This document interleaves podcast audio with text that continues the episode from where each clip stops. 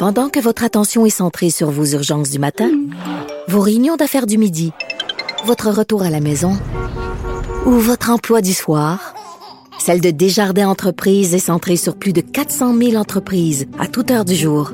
Grâce à notre connaissance des secteurs d'activité et à notre accompagnement spécialisé, nous aidons les entrepreneurs à relever chaque défi pour qu'ils puissent rester centrés sur ce qui compte, le développement de leur entreprise.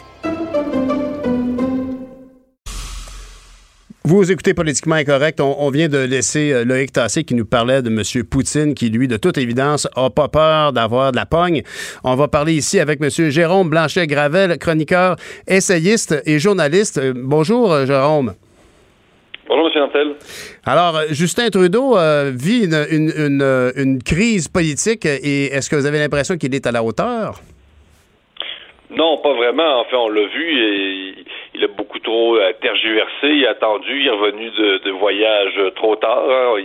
Il, fait une réunion d'urgence, mais euh, euh, qui, était c'est ça qui est arrivé beaucoup trop tard. Donc il y a deux grandes tendances qui se dégagent de cette nouvelle crise-là, qui est majeure. Là. évidemment, son manque de leadership. Hein, je suis pas le premier à l'avoir souligné, à peu hmm. près presque unanime hein, dans la communauté des observateurs. Donc, ça, c'est clair. Il a agi beaucoup trop tard.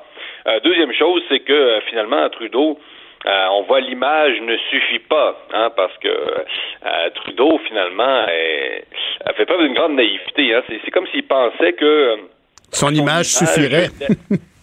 oui, exactement, c'est ça. Il pensait que son image d'ami, hein, de, de grand ami des Premières Nations, l'immuniserait face à à ce genre euh, de conflit. Donc, euh, il y a quelque chose de, profondément naïf là-dedans. On le sait, hein, Trudeau aime se déguiser. Il pense que le seul fait de se présenter comme euh, l'ami de toutes les communautés culturelles, hein, ça suffirait à le, protéger et à, faire de lui, à, conserver son image progressiste. Alors que là, il est obligé de jouer aux méchants réactionnaires. Donc, pour vous répondre, non, je pense qu'il est loin d'être à la hauteur dans la gestion de, cette crise-là. Là. Ben, puis c'est que les Premières Nations si elles ont eu une première impression au départ avec M. Trudeau, ils s'aperçoivent en bout de ligne qu'il n'y a pas beaucoup de substance au bout de tout ça. C'est essentiellement de la communication plus qu'autre chose, plus que des politiques au pluriel.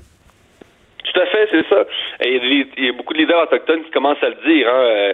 Euh, Trudeau est le, chantre de la réconciliation. Hein. C'est le grand projet qu'il qui a voulu mener. Euh, donc, euh, mais les autochtones, euh, et certains le disent, ne croient plus à la réconciliation. D'ailleurs, le conflit hein, qui avait opposé Jody Wilson-Raybould, sa mhm. ministre des missionnaires, là, qui a été dans l'affaire SNC-Lavalin, hein, il n'y avait pas que euh, son conflit avec cette femme-là, qui est devenue députée indépendante, qui a été réélue en Colombie-Britannique, c'était pas seulement lié à l'affaire SNC de la Vallée. On, on, grattait son fouillait un peu, on a vu qu'elle était très insatisfaite euh, finalement du bilan euh, de Justin Trudeau dans le dossier autochtone. Donc, ce qu'elle dit, en gros, et elle a publié un livre aussi récemment sur cette question-là, c'est que c'est du vide. donc, il suffit pas, encore une fois, d'avoir l'image de dire moi je suis pour les Premières Nations. Mm-hmm. Il y a des gens qui, il y a beaucoup aussi d'autochtones urbains, c'est-à-dire c'est-à-dire que Hein, il suffit pas de, serrer des mains euh, à, des autochtones à Montréal, à, à Vancouver. Euh, c'est sur le terrain que ça se passe. Les problèmes, c'est sur le terrain, c'est sur les, réserves. Donc, euh, ça prend du concret. Donc, les autochtones ne croient plus à la réconciliation. Euh, et, c'est finalement euh, Trudeau a alimenté des courants politiques qui se sont en train de se retourner euh, contre lui. C'est vraiment c'est assez ironique aussi en soi. Mais je me demande toujours, moi, comment on peut expliquer un tel laxisme relativement à ce déficit de crédibilité. Quand Judy Wilson-Raybould commente le vide de Justin Trudeau, il, il va avoir beaucoup de difficultés à se remettre de ça parce que s'il y en a une qui semble avoir une crédibilité ou en tout cas certainement un auditoire, c'est même Judy Wilson-Raybould. Oh oui, là, carrément. C'est, je pense que vous avez raison. Euh, je pense qu'il va avoir beaucoup de difficultés à se remettre euh, de sa parce que euh, Trudeau perd sur des deux côtés. Il perd, si vous voulez, dans le camp autochtone, ça c'est sûr. comme je vous dis, là, on voit clairement les autochtones, ils sont insatisfaits de, son bilan. On parle, il manque de, encore de l'eau potable sur de nombreux territoires autochtones. C'est, à ça qu'on on devrait s'attaquer. on parle de décolonisation. Euh, dans des rapports officiels, le rapport notamment sur les femmes autochtones euh, disparues et assassinées. Donc, il y a des problèmes concrets, tout ça. Évidemment, les gens parlent de revoir euh, la loi sur les Indiens qui date de 1876. ça, encore une fois, bon, moi, je serais d'accord avec le, fait de la revoir ou même de l'abolir.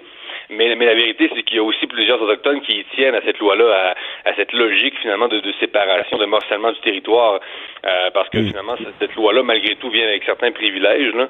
Euh, donc, euh, je pense pas que tous les autochtones soient prêts à revoir entièrement euh, la loi et de, de, dire on accède à une citoyenneté universelle et qui, qui finalement nous noirait dans l'ensemble canadien. C'est une question assez complexe aussi. Là. Mais, mais puis je pense que vous mettez le doigt précisément sur l'ampleur du problème, l'ampleur du sujet, l'ampleur de l'ambition que les Canadiens ont démontré en, participant euh, euh, aux, aux, grandes commissions sur la réconciliation. Et ultimement, on s'aperçoit que, puis je peux vous dire que moi, je l'ai constaté lorsqu'on étudie un projet de loi sur les langues autochtones, à quel point ce gouvernement-là est pris dans une espèce de... Il est comme dopé aux communications, dopé aux résultats dans les sondages, dans les points de sondage, alors que le travail d'un gouvernement, c'est d'abord et avant tout, non pas de faire de la politique, mais de faire des politiques. Et comme vous évoquez la loi sur les Indiens, ben ça, c'est un chantier gigantesque de politique au pluriel, pas de la politique de médias. Et ça, de toute évidence, c'est pas le, le forté de ce gouvernement-là. Non, c'est ça. Non, non, il y a des dossiers effectivement euh, auxquels on veut pas s'attaquer. Hein. C'est, euh, je pense qu'il faudrait rouvrir la Constitution aussi en partie, là, parce que les droits autochtones aussi font euh, font partie de la Constitution de 1982. Donc euh, c'est ça, la motivation, est-ce qu'elle est là vraiment? C'est, facile de faire de la communication, comme vous dites, une opération de, de, de séduction finalement de l'opinion mm. publique. Mais euh, mais ça, ça suffit pas. Trudeau est arrivé là par image et il pourra euh, un peu périr par l'image. Euh, mais, c'est ça, c'est que il a vraiment finalement, si vous voulez, il a sacralisé les communautés autochtones, il en a fait une, espèce de totem, là, sans, sans, hein, de, de symbole. Ben, mm-hmm. et finalement, il se retrouve prisonnier avec avec les symboles qui qui, qui, qui a envoyés à droite à gauche. Là. donc c'est un peu paradoxal. Il, euh, il, la misère, euh, Trudeau a de la misère maintenant à faire face hein, à des courants qui, qui, sont déçus finalement. Euh, et comme je vous dis, il perd de deux bords parce qu'évidemment, il perd du côté des gens qui tiennent à ce que l'économie euh, roule à, Bien sûr. Hein. Et, et, il perd du côté euh, des, des, progressistes, des écologistes et, et des autochtones. C'est qu'on s'attend à ce qu'un premier ministre qui dirige un pays comme le Canada fasse preuve de leadership, bien sûr, dans des situations de crise, de panique, de, situations comme celle-ci, mais aussi à plus long terme sur des grandes lancées sur ce que, ce, que, ce que sera la constitution même de notre nouveau rapport avec les Premières Nations.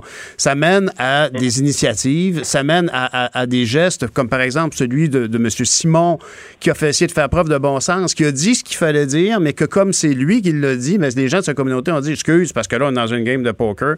Tu n'avais pas d'affaire à dire ça. Il y a beaucoup d'initiatives de sympathie euh, aux Premières Nations qui apparaissent et sans grand cadre. C'est dommage pourtant parce que la, Grande Commission euh, nous donnait l'impression qu'il y a une série de recommandations qu'on a simplement à appliquer de façon la plus concrète possible. Ce qui me mène au sujet dont tu voulais nous parler aussi, euh, au, au, fait de l'UCAM qui envisage d'interdire l'enseignement du monde autochtone à des, à des, à des professeurs qui ne seraient pas autochtones eux-mêmes.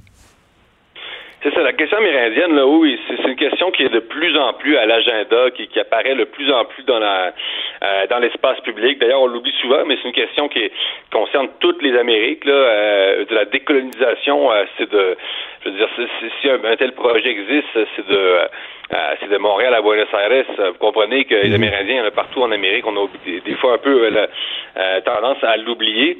Donc partout dans les Amériques, hein, et pas juste au Canada, aux États-Unis aussi, au Mexique, au Brésil, sur la collection amérindienne est de, est de plus en plus là. Et, et quand même, je pense qu'il faut le dire là, quand on, on, se compare, on se console. Le, Canada, évidemment, bon, veut se décoloniser. Bon, c'est un, beau terme encore là qui reste encore maintenant très théorique. Là. Euh, mais euh, le Québec, euh, le Canada reste une société quand même beaucoup moins coloniale que les sociétés latino-américaines. Il faut pas non plus, quand j'entends la gauche nous dire que le, Canada est une société coloniale, en partie, mais c'est très c'est très partiel à comparer au Mexique, par exemple, qui est vraiment encore une société coloniale. Et on voit que, par exemple, les personnes blanches vraiment ont un statut social plus élevé et on voit pas, par exemple, d'Autochtones à la télévision alors qu'ils forment 90% de la population. Enfin, je fais une parenthèse. Mais, mais, mais, Y a-t-il pas une différence aussi dans le rapport avec les Premières Nations du côté du côté du Québec par rapport au reste du pays? Il y a quand même les, restants du régime français qui ont mené une collaboration qui était plus courante, je dirais. vous avez raison. Il faut, il faut le rappeler. Euh, c'est un problème canadien, mais effectivement, au Québec, on a envisagé la question autochtone euh, historiquement de manière différente. Les Français, euh, dans l'histoire de la colonisation, se sont beaucoup plus mélangés partout dans le monde, pas juste ici, mais aux populations colonisées. Hein. Il y a eu beaucoup plus de métissage. les, les, les anglo-saxons ont été beaucoup plus, ont pratiqué des, des, des formes d'apartheid un peu, un peu partout dans le monde. donc, des politiques historiquement qui, étaient, qui, qui, frisaient plus le racisme, effectivement, que, que les Français, malgré tout, qui, ont été quand même des, colonisateurs euh, euh, importants et bon, euh, qui, qui y avait des enjeux aussi pour des ressources naturelles. On n'est pas naïf, mais effectivement, le rapport du, Québec aux Premières Nations est pas tout à fait le même que dans le Canada. Peut-être que le Canada anglais, effectivement, a un examen de conscience à faire. C'est malheureux parce qu'actuellement, on, sent quand même une, volonté réelle chez, chez les gens de, reconnaître que, euh, de toute évidence, le fait qu'il n'y ait pas d'eau potable dans plein de réserves indiennes, le fait que ces gens-là vivent un seuil de pauvreté monstrueux, il y, a, une sympathie naturelle chez les gens, une ouverture plus grande que jamais, il me semble, et qui, là, actuellement, est mise à mal par ces tensions actuelles. Tout à fait, oui. Il y a une grande conscientisation et qui rentre pas non pas toujours non nécessairement euh, dans les paramètres de la bien-pensance. On sait qu'il y a un courant très bien-pensant, puis on se dit nous, on est pour les autochtones, et ce courant-là, vous voyez, on n'y adhère pas vraiment, euh, du moins euh, de moins en moins, même si bon, ce courant-là a quand même celui de Trudeau, là, j'entends là un peu les autochtones, mais mais pour l'image, évidemment contribué à refaire la question, à la remettre à l'avant-plan là. Mais, mais oui, il y a une conscientisation et les gens, monsieur, madame, tout le monde, là, je pense que, comme vous le dites, là, monsieur Nantel, ils sont d'accord pour dire, qu'il y a des affaires, c'est, c'est pas normal d'avoir des, territoires qui euh, peuvent être comparés en termes de, d'infrastructures au tiers-monde. C'est inacceptable dans une société euh, aussi riche, le Canada. Je pense que tout le monde s'entend là-dessus. Ceci dit, c'est ça. L'affaire, c'est pas tomber dans l'image, pas tomber dans la bien-pensance, hein, d'infantiliser finalement les populations amérindiennes sans s'en apercevoir à les prendre un peu comme des, bons sauvages écologiques. Quand, tu sais, je veux dire, il y a quand même cette, tendance-là est assez forte aussi. Hein. Malgré tout, on, parle en leur nom, et on les infantilise un peu, on les mhm. paternalise. Et, et c'est. Cette tendance est très forte aussi. Donc, il y a beaucoup d'antiracistes tiennent un discours sur les Autochtones qui, à mon avis, est infantilisant. Et ces, gens-là s'en rendent pas toujours compte. Là. Ben, Jérôme Blanchet-Gravel, merci beaucoup de nous parler de ce sujet-là, puisque c'est devenu soudainement le sujet sur, euh, qui vient en tête immédiatement et malheureusement, la, la, la, la lecture du fait autochtone pour les Québécois actuellement se colore dans un jeu d'intendance quotidienne de juste aller travailler puis pouvoir prendre le train. Merci beaucoup, Jérôme Blanchet-Gravel. Merci, bonne semaine. Au revoir.